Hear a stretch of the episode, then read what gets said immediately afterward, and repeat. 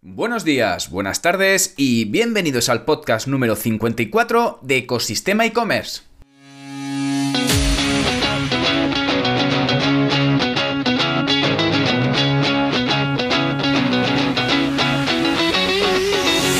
Bienvenidos al podcast donde podrás escuchar todo lo relacionado con el mundo e-commerce. Herramientas, trucos, noticias, emprendimiento y muchísimo más para crear tu tienda online o hacer crecer la que ya tienes.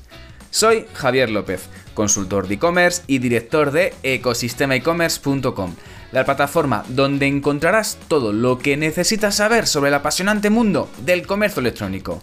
Si necesitas ayuda para impulsar tu tienda online y pasar al siguiente nivel, puedes contactar conmigo en la página de consultoría de Ecosistema e-commerce por WhatsApp, por correo, como tú quieras. Y en el programa de hoy vamos a hablar sobre las noticias más importantes del mundo e-commerce, como todas las semanas. Pero antes de ello, vamos con nuestra tradicional frase del día. No estábamos pensando en números entonces, pero sabíamos que algo grande podría ser construido a partir del e-commerce. Dicha por Vinny Bansal y Sakin Bansal, fundadores de Flipkart, el gigante e-commerce de Asia. Brutal. Y con el e-commerce ya sabemos que se pueden construir grandes imperios, grandes cosas y grandes compañías. Uno nunca sabe hasta dónde puedes llegar a crecer, cuál puede ser tu límite, tu techo. El primer paso es llegar hasta los primeros 100.000 dólares o euros. El siguiente paso es alcanzar el medio millón. El siguiente paso, alcanzar el millón. Pero márcate siempre objetivos SMART, específicos, medibles, alcanzables, realistas y conceptualmente en el tiempo.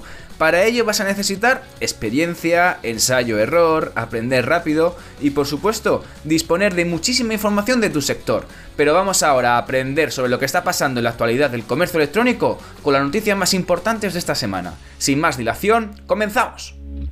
Y empezamos con las noticias más importantes de la semana y empezamos con una noticia, por supuesto, como no, tenía que ser, con el tema de la inteligencia artificial de por medio. Aquí hoy vamos a ver varias noticias sobre inteligencia artificial, la verdad que algunas muy curiosas y otras aplicaciones que van a ser bastante útiles para tu día a día. Esperemos que, te sea útil, sobre todo al escuchar este podcast. La primera noticia del día es que, vista en marketing directo, es que Stradivarius hace historia con la primera colección reinterpretadas por una IA. Es decir, que Stradivarius ha creado una campaña, una colección con modelos y con prendas generadas por una inteligencia artificial es una apuesta que ha realizado, pues sobre todo para poder ambientar a niveles de mundos imaginarios y sobre todo la campaña está ambientada en, pues sobre todo, pues temas de flores en el pecho, tejidos muy mm, diferentes a los que estamos habitualmente acostumbrados a ver, pero sobre todo con este giro que es que las prendas y los modelos que portan las prendas son virtuales. Al final lo que ha querido hacer Stradivarius es establecer sobre todo, imaginar un mundo onírico a través de, pues eso, con prendas, con una visión tridimensional, con paisajes, eh, la verdad que bastante, bastante impactantes.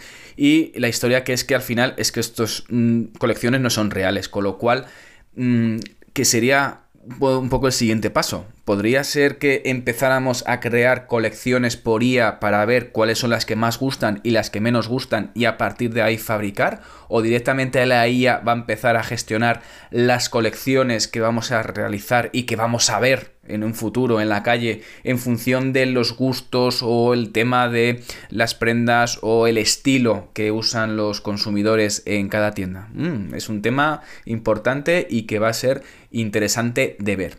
Y pasamos de la IA a otra IA, es decir, en este caso una noticia vista en el confidencial, que es que habla sobre los 10 empleos que la inteligencia artificial va a eliminar primero. Ojo, atención a la noticia.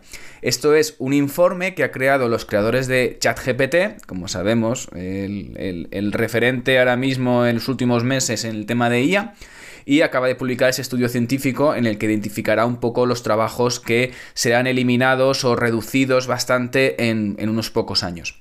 Em, esto es debido sobre todo a que al final un poco los puestos de trabajo, sobre todo los sectores industriales, serán los más vulnerables, sobre todo que el tema de la aplicación de la IA en los procesos industriales sobre todo va a aumentar la producción de las empresas. Pero bueno, los 10 trabajos más expuestos a nivel de, utilización y aplicación de la inteligencia artificial van a ser los matemáticos, los gestores contables y auditores, los analistas financieros, los analistas de noticias, reporteros y periodistas, Esperemos que los locutores todavía quede un tiempo, los secretarios jurídicos y asistentes administrativos, los diseñadores de interfaz de usuario e Internet, los traductores, los analistas demoscópicos, las relaciones públicas y los ingenieros de blockchain. La verdad que no sé en qué sentido se basan un poco en, especificar esos 10 tipologías de empleo. Y aparte de ese top 10, también hay bastante vulnerabilidad en otro tipo de, empleos o de oficios, como son los programadores, diseñadores gráficos, fotógrafos, biólogos, taquígrafos judiciales, traductores simultáneos, ingenieros delineantes, arquitectos, arquitectos, con lo cual no sabemos si la IA va a sustituir los arquitectos, pero vamos a ver qué pasa en un futuro. Y bueno, y sobre puestos que van a quedar inmunes, pues, pues, pues trabajos de, muy diversa índole, como pueden ser atletas y competidores deportivos, instaladores y reparadores de lunas para automóviles, eh, cocineros de comida rápida o operadores de torres de perforación de petroligas, entre, bueno, entre un listado bastante grande. Pero bueno, vamos a ver qué sucede con la IA y a ver qué pasa con estos empleos. Y de esta noticia pasamos a otra noticia que ha sido vista en e-commerce news. Y es una noticia que eh, la verdad que ha sido un poco impactante, pero bueno, tiene un poco de truco. Y es que Ulabox cierra después de 12 años, pero no es un adiós, es un hasta pronto. Eh, la verdad que esta noticia sobre todo salió porque eh, Jaume, Jaume, Goma eh, anunció en LinkedIn que su compañía cerraba su actividad a finales de marzo, diciendo que el 31 de marzo iba a ser el último pedido que iban a entregar.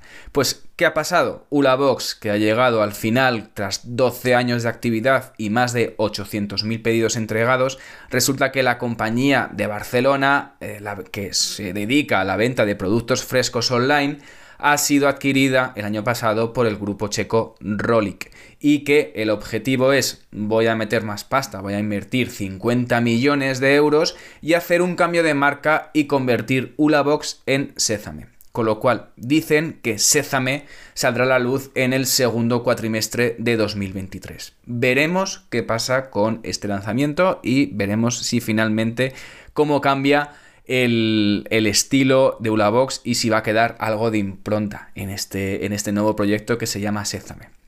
Y de esta noticia pasamos a otra noticia vista también en e-commerce news, es que Walmart acomete cientos de despidos en instalaciones de e-commerce en Estados Unidos.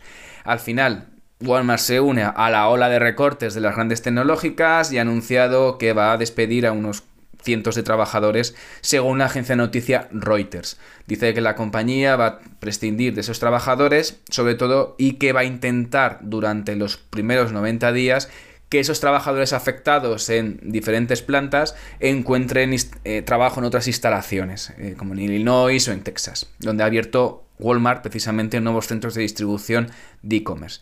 Esto sobre todo se debe a que se ha reducido la plantilla por eliminación de turnos de noche y de fines de semana y que la empresa anticipa un crecimiento de ventas más lento y menores ganancias para el próximo año fiscal, con lo cual dice que, que al final que el, estudio que han realizado ellos, la estimación que van a, que van a trabajar, es que las ventas eh, en la misma tienda eh, pues aumente entre un 2 y un 2,5%, ¿vale? Eh, de esta noticia pasamos también a otra noticia, también con e-commerce news, que la verdad que e-commerce news ha traído muchísimas noticias al comercio electrónico esta semana, que es que el e-commerce de Adidas gana peso en los ingresos. Adidas, el, eh, la tienda online de Adidas cada vez va incrementando su peso, su porcentaje de atribución dentro de la compañía. De hecho, em, en las principales, según las principales tiendas, la tasa de crecimiento anual que tuvieron las, las, tiendas con el tema de la pandemia registraron cifras del 60% y Adidas no ha sido ajeno a eso. De hecho, las ventas totales del comercio electrónico de Adidas aumentaron de 2.700 millones de dólares en 2019 a 4.200 millones de dólares en 2020. Y luego en 2021 continuó con un crecimiento de un 21 un 19% en los siguientes años, con lo cual al final los ingresos generales un poco de salida de la pandemia ha conseguido aumentar y potenciar la rama del e-commerce dentro de Adidas, donde la parte de las zapatillas, la parte del calzado, es la que más ingresos genera la categoría, con cerca del 50%. Y de esta noticia vamos a otra también vista en e-commerce news, que es que Paramount lanza una plataforma de comercio electrónico con merchandising. Di que sí, Paramount Global se ha lanzado otra vez al tema de vamos a ver cómo eh, rentabilizamos y cómo eh, nos aventuramos en el comercio electrónico y lanza una tienda de merchandising llamada Paramount Shop. Y en esta, pues, ¿qué hace? Pues incluir licencias. Ya sabemos que Paramount utiliza licencias para vender a diferentes tiendas y marcas de ropa, como puede ser Inditex, como pueden ser en Mango, que bueno, puedes encontrar colecciones de sus marcas, pues licenciadas, ha dicho que, oye, pues yo también quiero tajada del, asunto y voy a lanzar mi propia tienda online con mi merchandising, donde se incluyen marcas de CBS, Comedy Central, MTV, Nickelodeon, Paramount Pictures, Showtime y, bueno, entre otras. Y marcas que puedas reconocer, pues Dexter, Twin Peaks, Yellowstone, eh, Star Trek, al final es, eh, Bob Esponja, al final son artículos en diferentes categorías, ropa, accesorios, disfraces, artículos para el hogar. ¿Qué cuenta este sitio de comercio electrónico, esta web? Pues va a contar eh, primero que va a ser B2C para el consumidor final y cuenta con más de 7.000 artículos y más de 50.000 productos exclusivos. Contará al final un amplio catálogo de 125 marcas y personajes. La verdad que han ido directamente por la puerta grande y no han empezado con un, un MVP sencillito, sino que directamente lanzan a, a todo tren su nueva tienda online. A ver qué tal les funciona. Y de esta noticia pasamos a otra noticia también vista en e-commerce news, que es que PayPal y PayComet se alían para seguir creciendo en el e-commerce español. Así, ¿qué ha pasado? Pues que PayComet ha integrado PayPal en sus formularios de pago para, sobre todo, alcanzar esa, solución a los más de ya de 200 millones de personas que lo utilizan en todo el mundo. Eh, según el último informe de resultados de PayPal, en el último trimestre de 2022 se procesaron un total de 6.000 millones de transacciones de pago, lo que supone un aumento del 13% respecto al año anterior. ¿Qué significa es que además de que aumenta el e-commerce, pues la gente aumenta el consumo del tema del PayPal como método de pago. Em, ¿Por qué? Porque además PayPal sumó 2,9 millones de nuevas ventas activas netas durante el cuarto trimestre. Y, para que puedas tener una referencia, PayPal cuenta en el mundo con 435 millones de cuentas activas, que no está nada, nada mal. Entonces, bueno, veremos qué tal le funciona a, PayPal y a Paycomet, que seguro que les funcionará fenomenal. A nivel de ventajas que, eh, que supone eh, utilizar Paycomet para los que quieran cobrar eh, y los que quieran pagar a través de PayPal, es el tema del panel de control unificado, el checkout un poco más optimizado, el tema de compatibilidad sobre todo con tema de plugins como PrestaShop, Magento, WooCommerce, dependiendo de tu SaaS. Eh, puedes programar pagos recurrentes con PayPal y la compatibilidad con las soluciones de pago del TPV virtual, ¿vale? Entre otros tipos de funciones.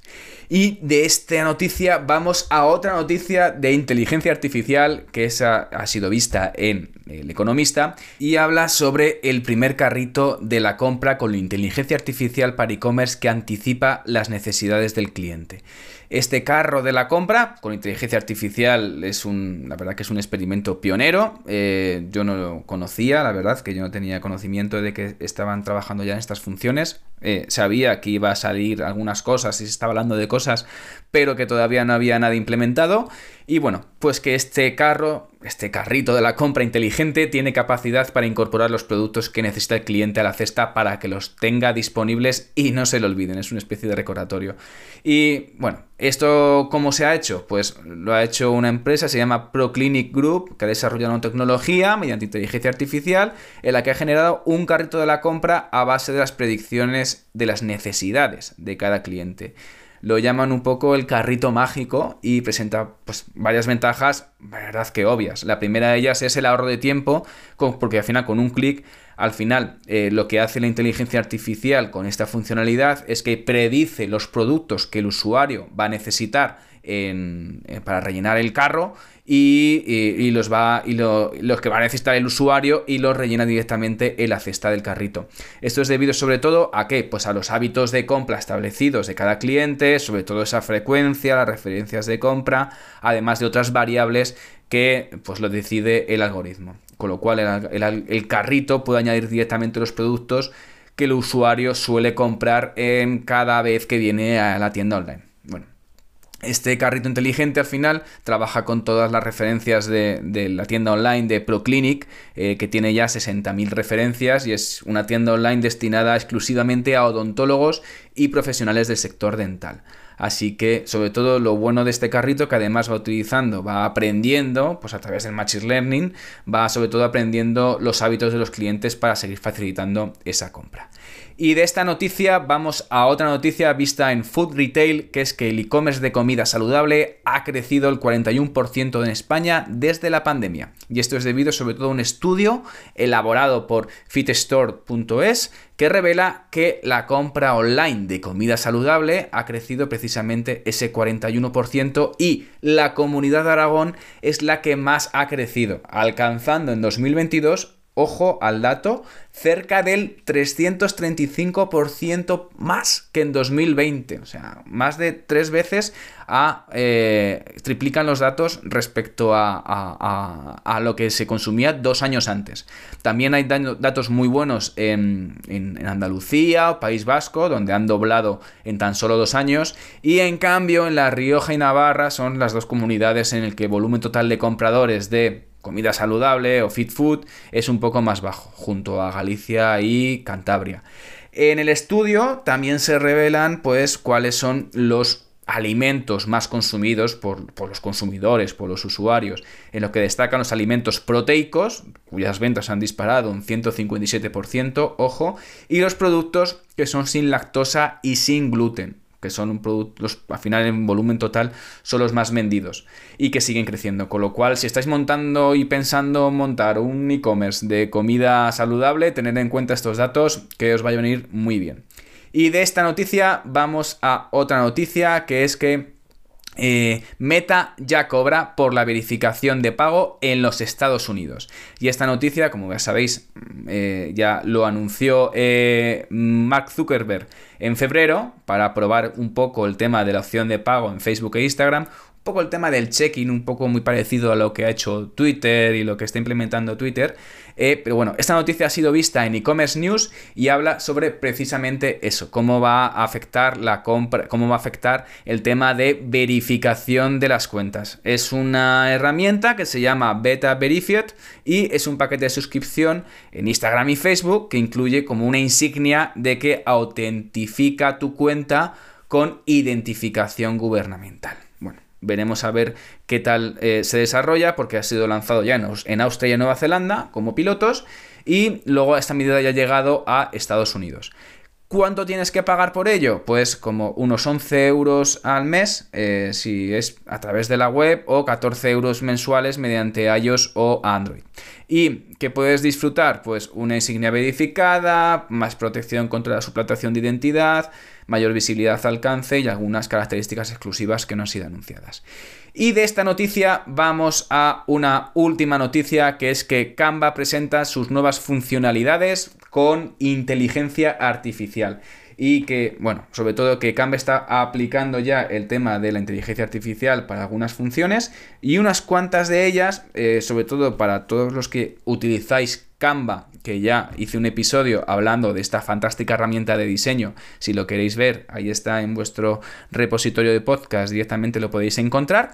Y que eh, vais a ver que Canva va a empezar a aplicar novedades eh, y herramientas con la inteligencia artificial para sobre todo tener acceso rápido a nuevas funciones y encontrar ideas más rápido a nivel de diseños. Entre las herramientas que están aplicando, una es Magic Edit, editor mágico que permite agregar eh, o reemplazar cualquier elemento dentro de una imagen y también tienes la opción del Magic Eraser, el borrador mágico para eliminar eh, sobre todo esas cosas que no quieres de la imagen con un pincel mágico.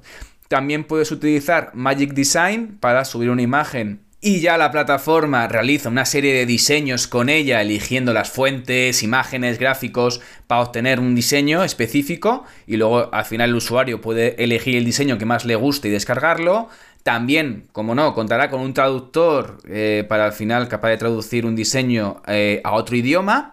Y otra serie de elementos de inteligencia artificial que van, también va a aplicar es en la parte del editor de vídeos con la herramienta BitSync en que va a permitir elegir una banda sonora, que tú vas a poder incluir una banda sonora y que el vídeo se adapte al ritmo de la música, lo cual es súper interesante. Y también la parte, como no, de texto a imagen, con lo cual al final la IA te va a permitir transformar lo que escribes en una imagen. Y una segunda novedad también dentro de las herramientas que está incorporando es la parte de Brand Hub, una gama de herramientas para sobre todo ayudar a las marcas en la realización de diseños, para actualizar rápidamente los diseños de la marca cuando haya un cambio de logotipo. Pero bueno, la verdad que noticias muy interesantes, inteligencia artificial eh, bastante, bastante, bastante que ver en el mundo e-commerce y bastante en el mundo actual, como no podía ser de otra forma. Y bueno, espero que te haya servido de utilidad estas noticias y que te aporten valor para tu trabajo y tu vida diaria. Así que solo te digo ya que gracias por llegar hasta aquí y sobre todo por escuchar el podcast.